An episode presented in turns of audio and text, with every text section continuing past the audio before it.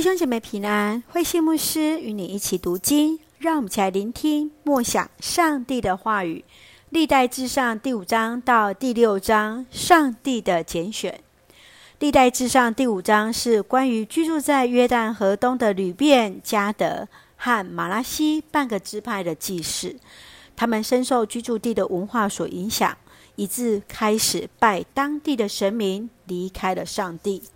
在第六章是记载贝鲁前大祭司的家谱，除了记录人名，更提及他们所担任不同的职务，特别是在亚伦的后裔担任祭司的一个职分。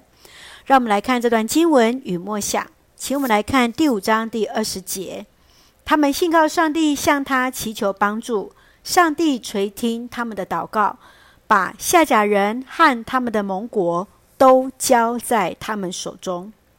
吕便、迦得和马拉西半个支派是居住在约旦河东岸。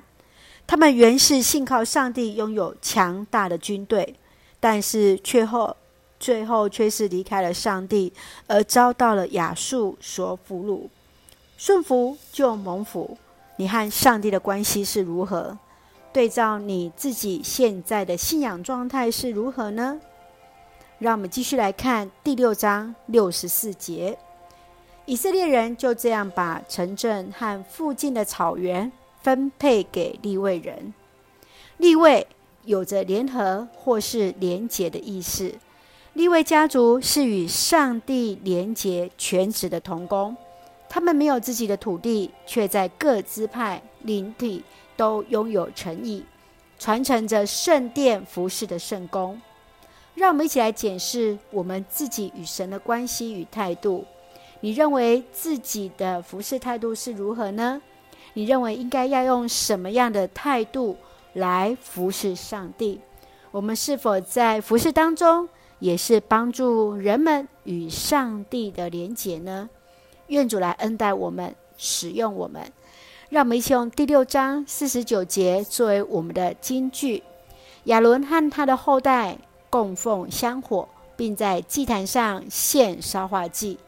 他们的职务是主理至圣所的一切礼拜事宜，并且献生祭。他们按照上帝的仆人摩西所指示的做这些事，为以色列人赎罪。愿我们来看重自己在上帝面前的服事与摆上，将自己分别为圣。让我们一起用这段经文来作为我们的祷告。亲爱的天父上帝，感谢上帝保守我们一切平安，恳求你让我们能够紧紧抓住你，时时得蒙主的保守与赐福，成为我们随时的帮助，使用我们来服侍主，单单在你的面前得蒙主所喜悦，赐福我们所爱的教会与弟兄姐妹，身心灵都健壮。